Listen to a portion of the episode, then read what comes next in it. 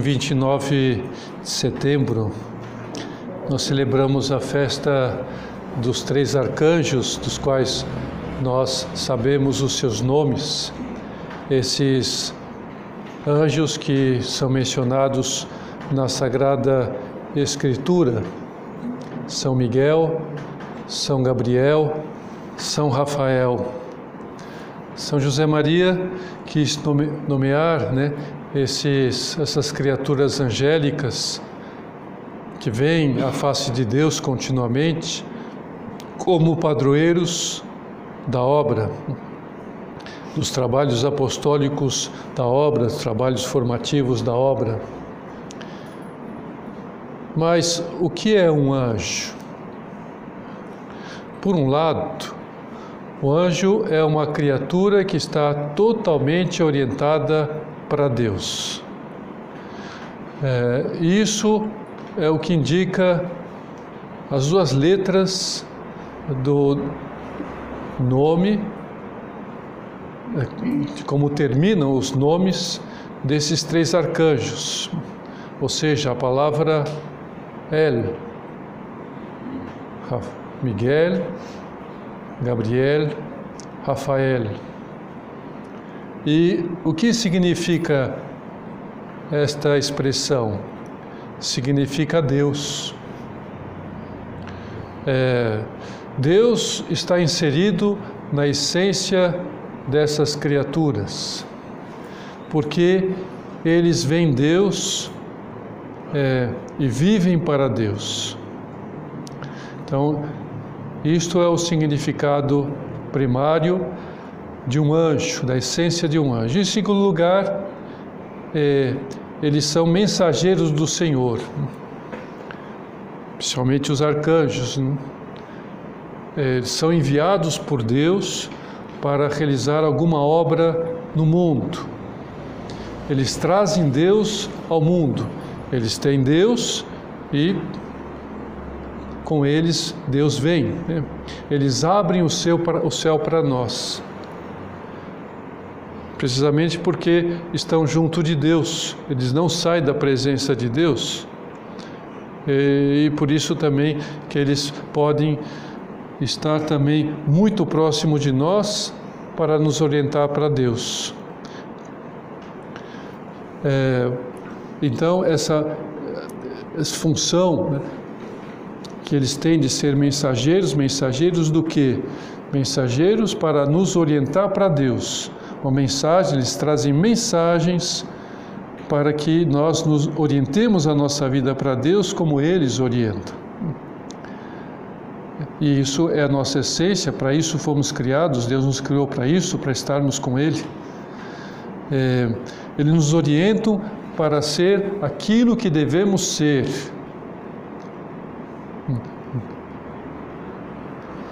De acordo com a essência do nosso ser. E é nesse sentido que cada um de nós deveria ser um anjo para os outros. Também temos essa função, essa missão. Um anjo ah, que oriente os outros para Deus, cumprindo assim a nossa missão de sermos evangelizadores uh, transmissores, mensageiros de Deus. Isso tudo pode ficar mais claro para nós se olharmos para os três arcanjos e como eles cumprem essa missão, que são como que uma pauta, são ícones para que a gente olhe e é, acompanhe a ação deles no mundo. Primeiro, vamos olhar para Miguel. Ele aparece na Bíblia, primeiro, no livro de Daniel. E no Novo Testamento, ele é mencionado duas vezes. Na carta do apóstolo São Judas Tadeu e no Apocalipse. Nesses textos, fica evidente para nós a função que ele, que ele tem no mundo.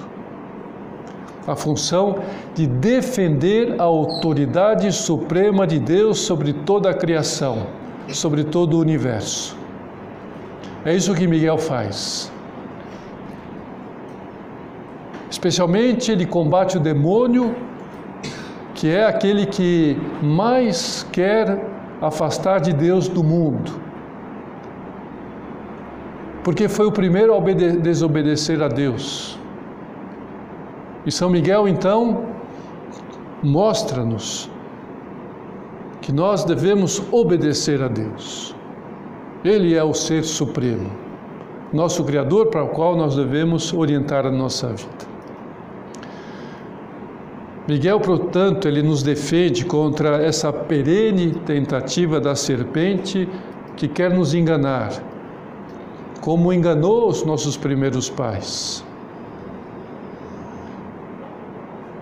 Que quer que nós achemos que podemos ser mais do que Deus, que podemos viver sem Deus e vamos ser felizes, e vamos conquistar coisas, que Deus nos atrapalha, que podemos fazer aquilo que queremos, e não aquilo que Deus nos manda fazer, a igreja nos pede para fazer não nos importando com que Deus diga isso ou aquilo. Né?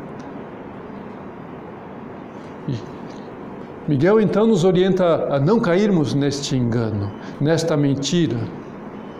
Porque o demônio sempre vai nos tentar com a ideia de que Deus, a religião, a igreja são obstáculos para a nossa liberdade.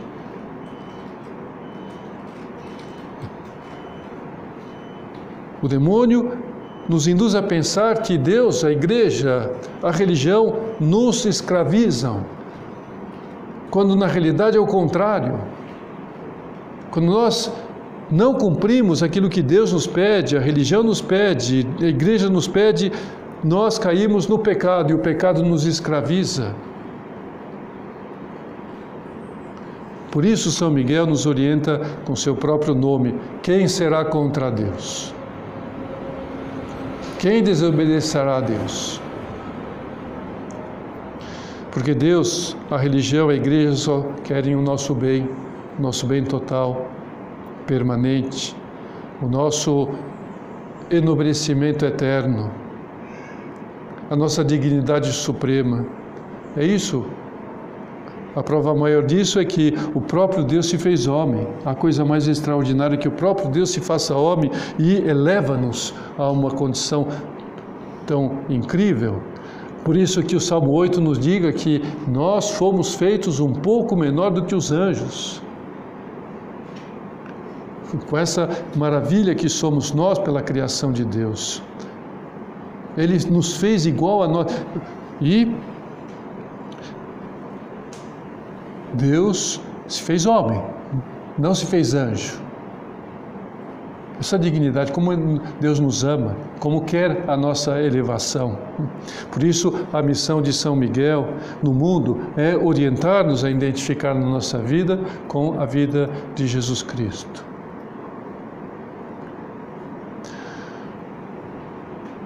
O outro arcanjo mencionado na Bíblia é São Gabriel. O texto mais extraordinário em que ele aparece é na narração do anúncio que ele faz a Maria da escolha que Deus lhe fez de ser a mãe do Redentor. Como nós, nos conta São Lucas, no capítulo 1 do seu Evangelho. Então, Gabriel é o mensageiro da encarnação de Deus. Ele já tinha aparecido a Zacarias e já tinha anunciado que Zacarias seria pai do precursor do Messias. A Maria, ele comunica que Deus quer o seu sim para que ela seja mãe de Jesus Cristo, mãe do Redentor, mãe do Messias. Que dê a sua carne humana para que o Verbo eterno de Deus, o Filho de Deus, se faça homem.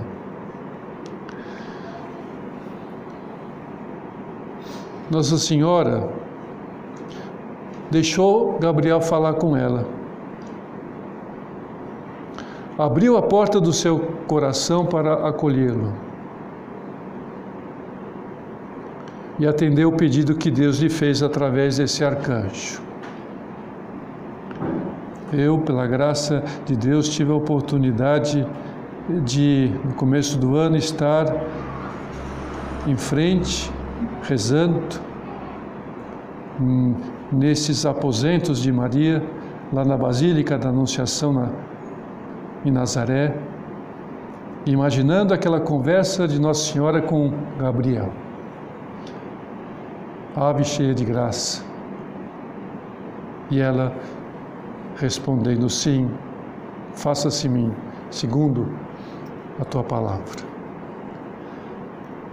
E assim também é que o Senhor sempre bate a nossa porta, sempre.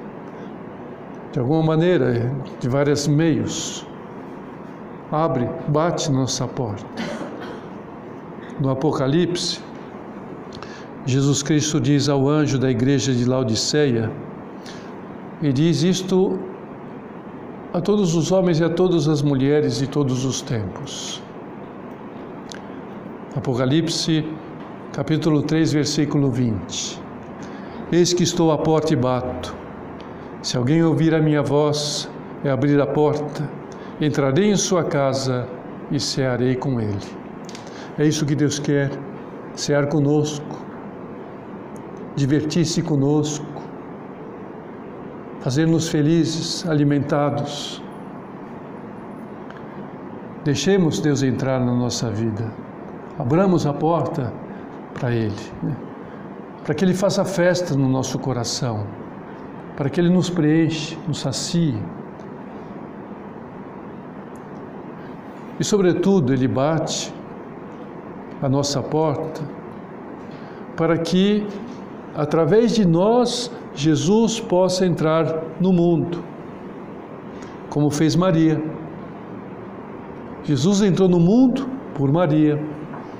E assim todos nós que acompanhamos o sim de Maria, também fazemos, deixamos Jesus abrir a porta como ela deixou. Jesus entra no mundo, entra na família, entra nos corações, entra na igreja. Nós somos responsáveis por isto, para deixar Jesus entrar no mundo. Ele quer contar conosco, ele poderia entrar sem essa necessidade. Ele poderia vir diretamente, sem necessidade de Maria dizer sim, sem anjo Gabriel nenhum, mas quis contar com ambos, como quer contar conosco. Que em tudo o que façamos, façamos para que Jesus Cristo seja conhecido, seja visto, seja perceptível aos outros. No modo de com que trabalhamos, no modo como falamos, como olhamos, como sorrimos, é, nas nossas postagens nas redes sociais, que Jesus Cristo se faça presente na maneira como nós nos fazemos presente ao orar, ao corrigir, ao sacrificar-nos pelos outros. Essa é a nossa meta, isso queremos. Que Jesus Cristo esteja no cume de todas as nossas atividades humanas, seja presente, que as pessoas vejam a Cristo e glorifiquem a Deus através das nossas obras. É necessário que nós nos ofereçamos a Ele de corpo e alma, para que Deus se faça presente no mundo, com a nossa vida, com o nosso corpo, com a nossa palavra, com a nossa atitude, com o nosso ser, com o nosso pensamento, com as nossas eh, ações. Numa homilia pronunciada no dia 29 de setembro de 2007, o Papa Emérito Bento XVI eh, lhe dizia: Queridos amigos, compete-vos bater a porta dos corações dos homens, em nome de Cristo, entrando vós mesmos em união com Cristo. Podereis também assumir a função de Gabriel, levar a chamada de Cristo aos homens, para que o mundo, o mundo volte para Deus. As pessoas voltem-se para Deus, porque isso, Jesus Cristo veio para isto, voltarmos para Ele. Estávamos afastados por causa do pecado do nosso primeiro. Ele veio para abrir o céu, para que nós voltemos para Ele. E por fim, olhemos para São Rafael. Como é que São Rafael se faz presente? Ele se faz presente, sobretudo, no livro de Tobias, com a tarefa de curar. É, como seu nome indica. É. Hum, cura de Deus. É, de alguma maneira, essa é a missão que Jesus Cristo nos dá ao dizer: Ide a todas as nações, curai-as levando a verdade da doutrina, batizando-as, purificando-as em nome do Pai, do Filho e do Espírito Santo. Quer dizer, levar as pessoas aos sacramentos, para que elas sejam curadas. É, sermos bons samaritanos, essa é a função, essa, essa é a essência da nossa vida cristã. Jesus Cristo conta nessa parábola o que é uma pessoa que segue a Cristo, que é Cristo, porque o bom samaritano é o próprio Cristo, que cura o moribundo. E é interessante que nessa parábola Jesus Cristo nos fale que um religioso, um sacerdote, melhor dizendo, e um levita passaram de lado e não atenderam o moribundo. De quem Jesus Cristo está falando?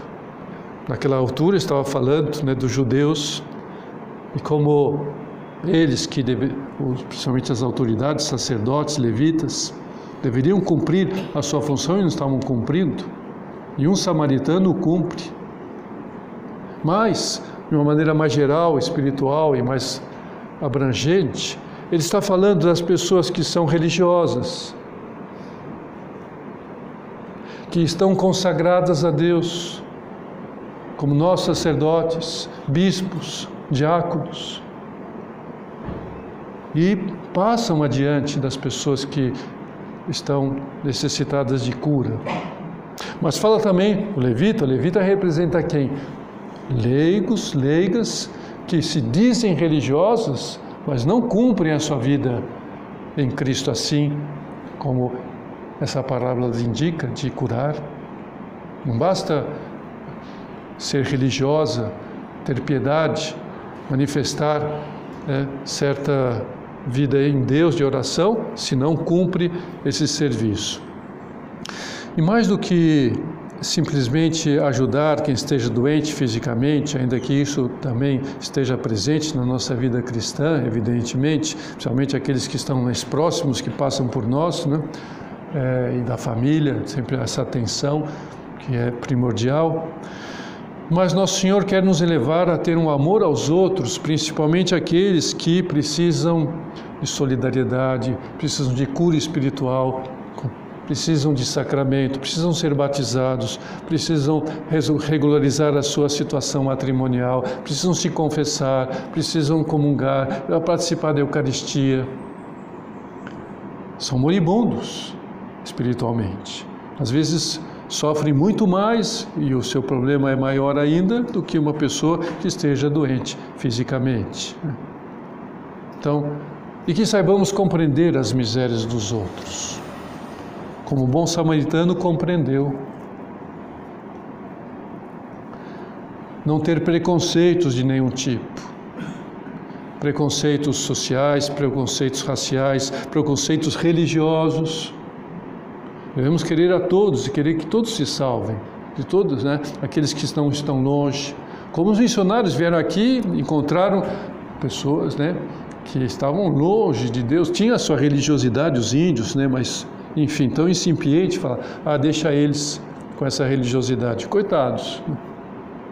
Vamos dar o melhor que nós temos. E aquela primeira missa né, nesta terra da Santa Cruz, quando, como conta Perovaz de Caminho, né, os índios que viram aqueles, para eles astronautas chegando né, à sua terra, né, deuses chegando à nossa terra, ajudaram eles a montar aquele altar, aquela cruz de sete metros, arrancando árvores. Né? Os índios arrancaram árvores né? É, é, para fazer aquela cruz. É, e depois se afastaram para a selva, vendo o que vai acontecer, né? a cerimônia. E quando Frei Henrique de Coimbra eleva a hóstia consagrada, o que, que eles fazem? Dão piruetas e assobios, como dizendo: Uau! É, aqui está acontecendo algo de extraordinário, maravilhoso. Nunca dantes visto na nossa terra, porque ela estava se transformando na terra da Santa Cruz, da salvação para eles. E assim é que nós devemos ser sempre. É levar essa cura, as feridas psicológicas e espirituais que estão longe. Também conta, né, é, nessas crônicas que depois, né, que os missionários chegaram, começaram a mostrar para eles né, a doutrina, batizá-los, eles já não tinham medo de ir à selva, à floresta. Porque quando eles iam à floresta, tinha o demônio estava lá. Eles tinham medo do demônio. E depois que vieram os missionários, vieram, Cristo veio, eles não tinham mais medo do demônio. Não tinham mais medo de ir à floresta.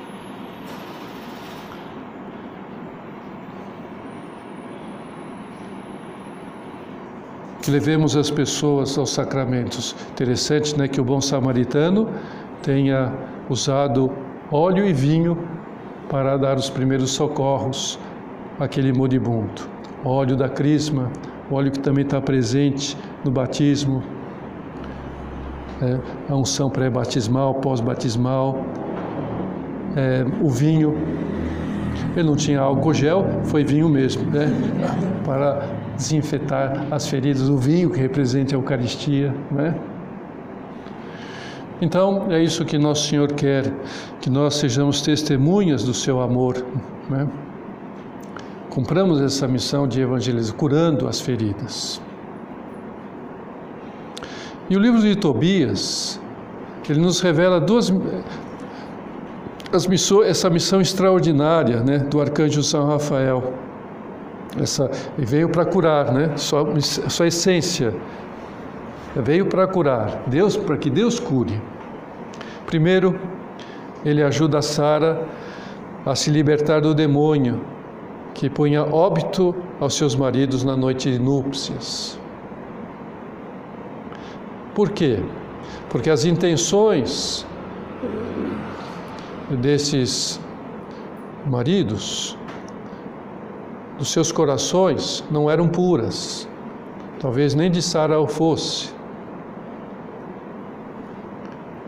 Então, a oração que Tobias faz antes de se envolver maritalmente com Sara é de uma beleza maravilhosa que está no capítulo 8 deste livro.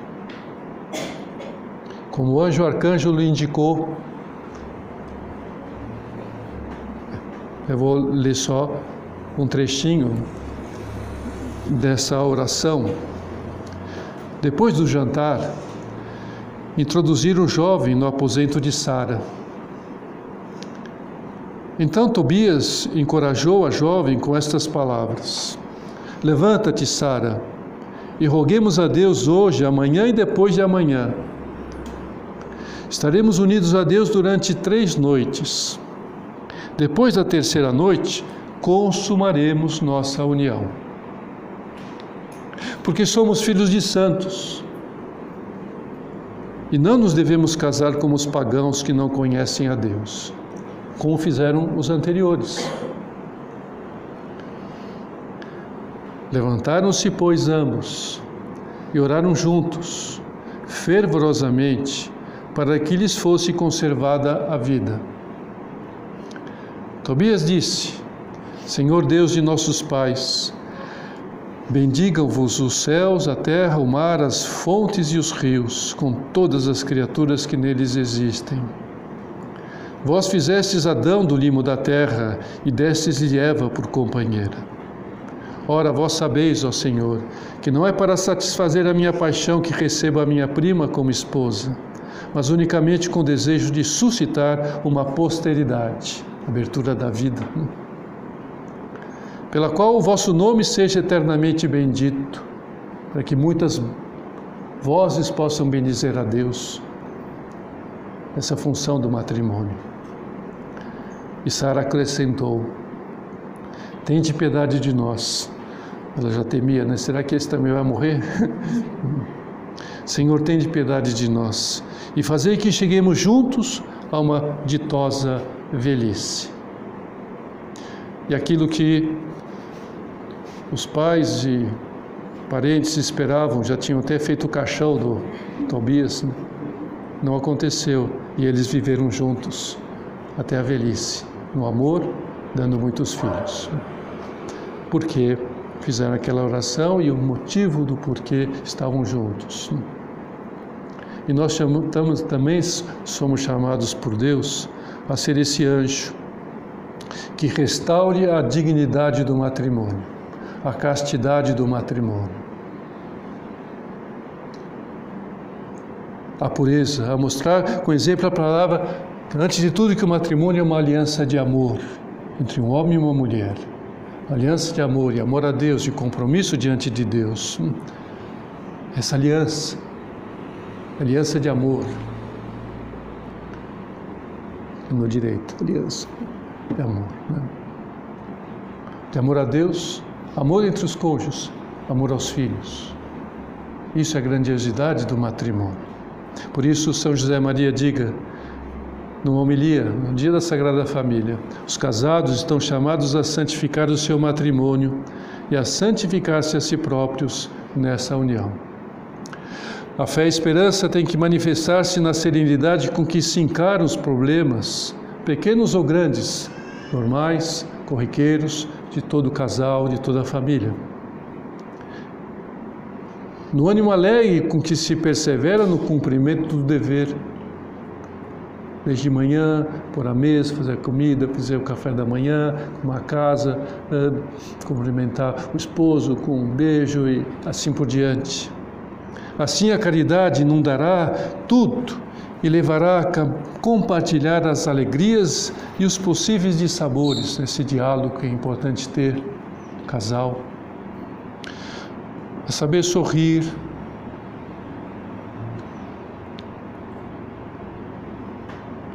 Esquecei das preocupações pessoais para atender os demais. A escutar o outro cônjuge ou os filhos, mostrando-lhes que são queridos e compreendidos de verdade, compreensão. A não dar importância a pequenos atritos, que o egoísmo poderia converter em montanhas. A depositar um amor grande nos pequenos serviços de si que compõem a convivência diária. E a segunda missão de Rafael foi curar a cegueira do pai de Tobias. E nesse sentido, o Papa Bento XVI nos diga: todos sabemos quanto estamos hoje ameaçados pela cegueira para Deus. Como é grande o perigo de que, perante tudo o que sabemos sobre as coisas materiais e que somos capazes de fazer com elas, nos tornamos cegos para a luz de Deus nos curemos e levemos essa cura a tantos cegos que perderam a visão, que estão desorientados, estão como dando bengaladas e não sabem para onde estão indo, e tropeça. Vamos ser esse anjo na vida de muitas pessoas. Possamos ajudar a que muitos saiam da sua cegueira, especialmente levando a se reconciliarem com Deus no sacramento da reconciliação, no sacramento da penitência. Porque, afinal de contas, a verdadeira ferida da alma, que gera todas as outras feridas, é o pecado. Ajudar as pessoas a se libertarem do pecado. Então vamos pedir a Nossa Senhora, mais uma vez, a Nossa Senhora Aparecida, que tenhamos sempre presentes esses ensinamentos sobre os arcanjos Miguel, Gabriel e Rafael.